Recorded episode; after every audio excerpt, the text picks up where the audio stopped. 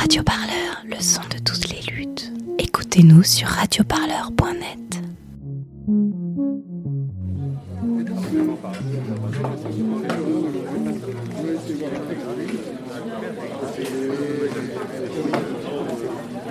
C'est moi qui commence. C'est l'usager qui commence. On est là pour lui, hein. Honneur à l'usager. A fortiori, vous êtes dans ce combat-là pour nous en priorité. Donc, euh, Je traversais mon hôpital tout à l'heure pour venir à cette conférence de presse. J'ai de l'émotion. Je me disais, c'est un honneur de devenir chef de service. C'est une reconnaissance de votre équipe, de vos pairs, de vos collègues. Et là, j'avais l'impression de venir à une sorte d'enterrement, euh, celui de ce titre, et puis celui un peu de l'hôpital public. Et ça nous, fait chaud au cœur depuis quelques mois d'être dans la bataille. C'est ce qui nous, permet de tenir encore et d'être. Et puis on, on espère que cette bataille, on va la gagner. Bonjour mesdames et messieurs. Nous représentons ici plus de 1100 médecins hospitaliers, chefs de service ou responsables d'unité qui ont décidé de démissionner de leurs fonctions administratives si le gouvernement continue de refuser d'engager des vraies négociations pour augmenter les moyens de l'hôpital public. Cette démission est un geste politique très fort et nous la faisons avec tristesse et la mort dans l'âme. Mais c'est aujourd'hui la seule solution qui nous reste pour alerter nos dirigeants sur la situation dramatique des hôpitaux publics. Antoine Pelissolo qui était à la réunion avec la ministre d'en faire un, un rapide compte-rendu. Euh, nous avions été reçus euh, en insistant beaucoup euh, par Madame Buzyn le soir de la dernière manifestation, le 17 décembre, au ministère de la Santé, pour demander un plan qui aille plus loin que ce qui avait été annoncé au mois de novembre. En gros, Madame Buzyn et son cabinet nous ont juste représenté ce qui avait été annoncé au mois de novembre, des mesures largement insuffisantes. Marie Citrini, représentante des usagers à l'assistance publique Hôpitaux de Paris. Mesdames, messieurs, si nous sommes, nous, usagers, aujourd'hui, aux côtés des médecins démissionnaires de leur mission administrative, c'est parce que, tout comme chaque professionnel de santé, nous faisons le constat que notre hôpital public va mal et que nos professionnels de santé et nous-mêmes ne sommes pas entendus par le chef du gouvernement ni par les ministères de la Santé et de l'Économie. Le, cauchemar, il a commencé. Je vais vous donner des exemples concrets. hein.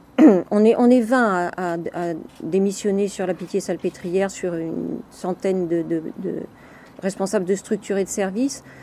Le cauchemar, il a commencé quand on a commencé à nous dire va falloir que vous produisiez du séjour, alors que nous, on avait l'habitude de prodiguer des soins. Et on s'est mis à voir comme chef de service des tableaux Excel tous les mois, où on nous disait ah Là, bravo, vous êtes en vert, vous avez fait plus de séjours. Ah, c'est pas bien, vous êtes en rouge, vous avez fait moins 10 séjours. Avec les collègues, on rentrait dans ces réunions et on se, on- petit à petit, on s'est rendu compte qu'on était infantilisé. On se retrouvait à l'école avec des bonnes notes ou des mauvaises notes. Et comme il était dit tout à l'heure, on a peur. On a peur parce que quand notre activité baisse, on nous supprime des moyens. On nous supprime ce qui coûte à l'hôpital.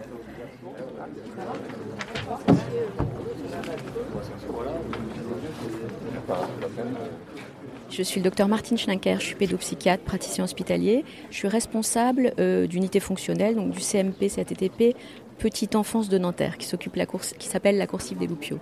Donc je suis seul médecin actuellement à m'occuper de ce centre, euh, à diriger une équipe. On n'est plus que 10 personnes, on était 12. Et on est en très grande difficulté. Euh, on n'arrive pas du tout à prendre en charge nos patients et c'est de pire en pire. Donc moi, j'ai considéré que ça n'est plus possible euh, de laisser sur le carreau autant de jeunes enfants. Comment ça se traduit pour les patients cette, euh, cette crise que vous traversez? Est-ce que c'est on refuse des patients, des patients sur les attentes? Comment ça se traduit en fait? Ben, ça se traduit de deux façons. D'une part, euh, il y a une liste d'attente qui est beaucoup plus longue qu'auparavant, quand on était quatre consultants. C'est-à-dire que là, on a 80 enfants, jeunes enfants, hein, encore une fois, ce sont des petits-enfants et des bébés, qui sont en liste d'attente depuis plusieurs mois, qu'on n'arrive pas à prendre parce qu'on n'a pas de temps. Et l'autre volet de ça, c'est qu'on a des enfants qu'on suit, mais qui sont très malades, qui auraient besoin de beaucoup plus de temps de soins, donc par d'autres personnes de l'équipe, psychomotriciens, orthophonistes, éducatrices. Et qui n'ont pas de place parce que il n'y a plus de place, les, temps de soins sont saturés en fait. Moi j'étais pendant longtemps seule dans mon coin à me désespérer avec mes collègues et avec mon équipe et mes, autres collègues pédopsychiatres. Je suis très contente euh, qu'il y ait un mouvement de cette ampleur parce qu'on est tous en fait dans une situation assez désespérante dont les patients bien évidemment font les frais et euh, pour lesquels euh, il, est, de plus en plus difficile de travailler. Et c'est de moins en moins attractif parce qu'il y a un climat euh, quand même de, de, de désespérance euh, des équipes aussi. Donc je suis, je suis très triste qu'on qu en soit arrivé là, qu'on soit arrivé à devoir faire ça, mais je suis contente qu'il y ait une mobilisation euh, générale de toutes spécialités confondues et tout mode d'exercice public confondu. Surtout le fait que ce plus, une démission accolée à médecin pose un souci dans, l'opinion publique. On se dit là, il y a vraiment quelque chose. Euh, vous êtes quand même le seul service public à ne pas pouvoir faire grève. On ne ferme pas un hôpital et on n'arrête pas de soigner. Donc euh, ce droit de grève qui est euh, institué pour le plus grand nombre ne l'est pas pour vous. Donc à part des actions fortes comme ça. Euh... Vous pouvez imaginer à quel point l'acte que nous sommes prêts à poser aujourd'hui, celui de démissionner de nos fonctions de chefferie et ou de coordination, est un acte grave, un acte majeur un acte profondément signifiant car en totale rupture avec ce que nous tentons de maintenir chaque jour dans nos hôpitaux, à savoir continuer tout simplement à prendre soin des patients et des équipes, que l'on soit médecin, infirmier, aide-soignant, personnel technique ou personnel administratif. Dans mon hôpital, à Saint-Denis, nous manquons cruellement d'infirmières et d'aides-soignantes, en médecine interne, en gastro-entérologie, en pédiatrie, en neurologie, Professeur Stéphane Daugé, encore quelques heures, chef de service de réanimation pédiatrique et surveillance continue à l'hôpital Robert Debré, assistance publique hôpitaux de Paris. Euh, Qu'est-ce qui, vous, à titre personnel, a motivé votre décision de, de démissionner aujourd'hui de vos fonctions administratives? Est-ce que c'était une, une, décision difficile à prendre? Ah, C'est évidemment une décision extrêmement difficile pour l'ensemble de mes collègues et pour moi.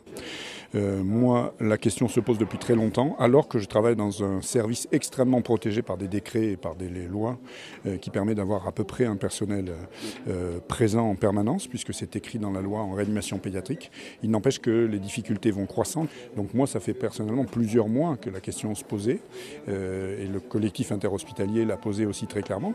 La deuxième motivation majeure est le fait que nous avons, comme vous le savez, depuis fin septembre, début octobre, réalisé la rétention du codage qui est un acte très fort en termes, euh, sans doute pas très facile à comprendre pour les usagers, mais en tous les cas, on peut le résumer en disant les patients sont soignés, mais l'hôpital ne gagne pas d'argent sur les soins.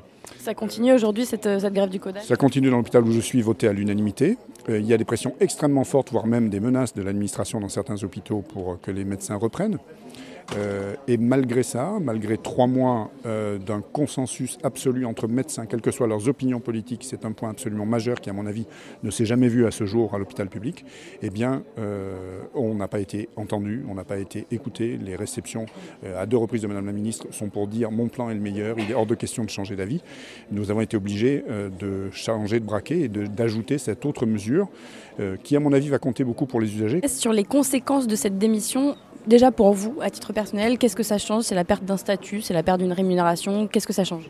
Alors, c'est la caricature du système. Premièrement, aucun euh, des personnels présents et aucun des médecins qui sont dans ce mouvement ne réclament d'argent pour eux et la moindre augmentation d'un centime. Par contre, c'est très rigolo parce qu'on nous parle d'un hôpital entreprise depuis 10 ans et vous êtes chef de service pour 0 centime. Depuis 13 ans, je suis chef de service avec exactement le même salaire à la fin du mois que n'importe quel collègue qui aurait mes, euh, mes euh, et mes diplômes. L'administration a beau dire, elle a toujours besoin de nous. Dès qu'il se passe quelque chose, dès qu'il y a une difficulté, dès qu'il y a un problème, c'est vers le chef de service qu'on se retourne.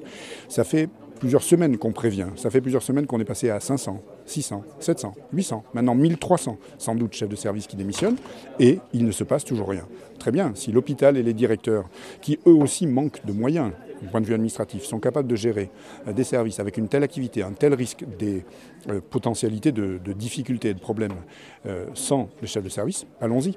Moi, je n'y crois pas. Je pense que le système a besoin de quelqu'un qui soit modérateur et encore une fois, juste à sa place, et sûrement pas payer plus, mais il faut vraiment qu'on soit écouté, entendu et qu'on puisse avancer. On n'a qu'une envie, c'est de se remettre au travail et passer à autre chose pour construire l'hôpital public de demain.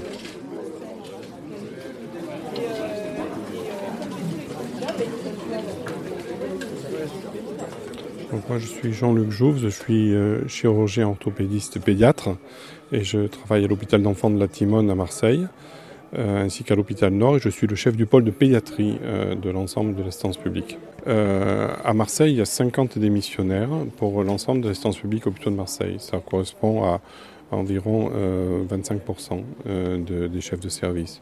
En pédiatrie, il y en a 80%. Ça représente 80% des chefs de service de pédiatrie.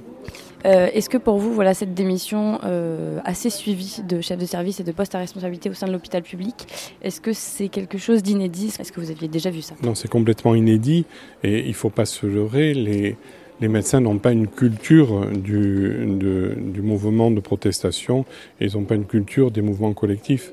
Euh, pour en arriver là, c'est qu'on est arrivé à un point de rupture complet. Euh, avec euh, la façon qu'a le gouvernement ou qu'ont eu les gouvernements successifs de gérer l'hôpital public. Est-ce que ce point de rupture, il apparaît notamment parce que le plan d'urgence euh, annoncé par Édouard Philippe à la fin du mois de novembre 2019 n'était pas suffisant en fait pour le collectif interhôpitaux et pour les médecins mobilisés aujourd'hui? Oui, c'est exactement ça. Le, point de rupture, il est arrivé parce que le plan d'urgence qui a été annoncé s'est avéré bien inférieur aux besoins sur la forme, c'est-à-dire sur les, quantités d'argent de, investi dans, l'hôpital public, mais aussi sur le fond, c'est-à-dire qu'en aucun cas a été remis en question les fondamentaux euh, de l'hôpital public et la réorganisation de l'hôpital public vers un système plus vertueux euh, et qui permette le traitement le plus juste au moindre coût.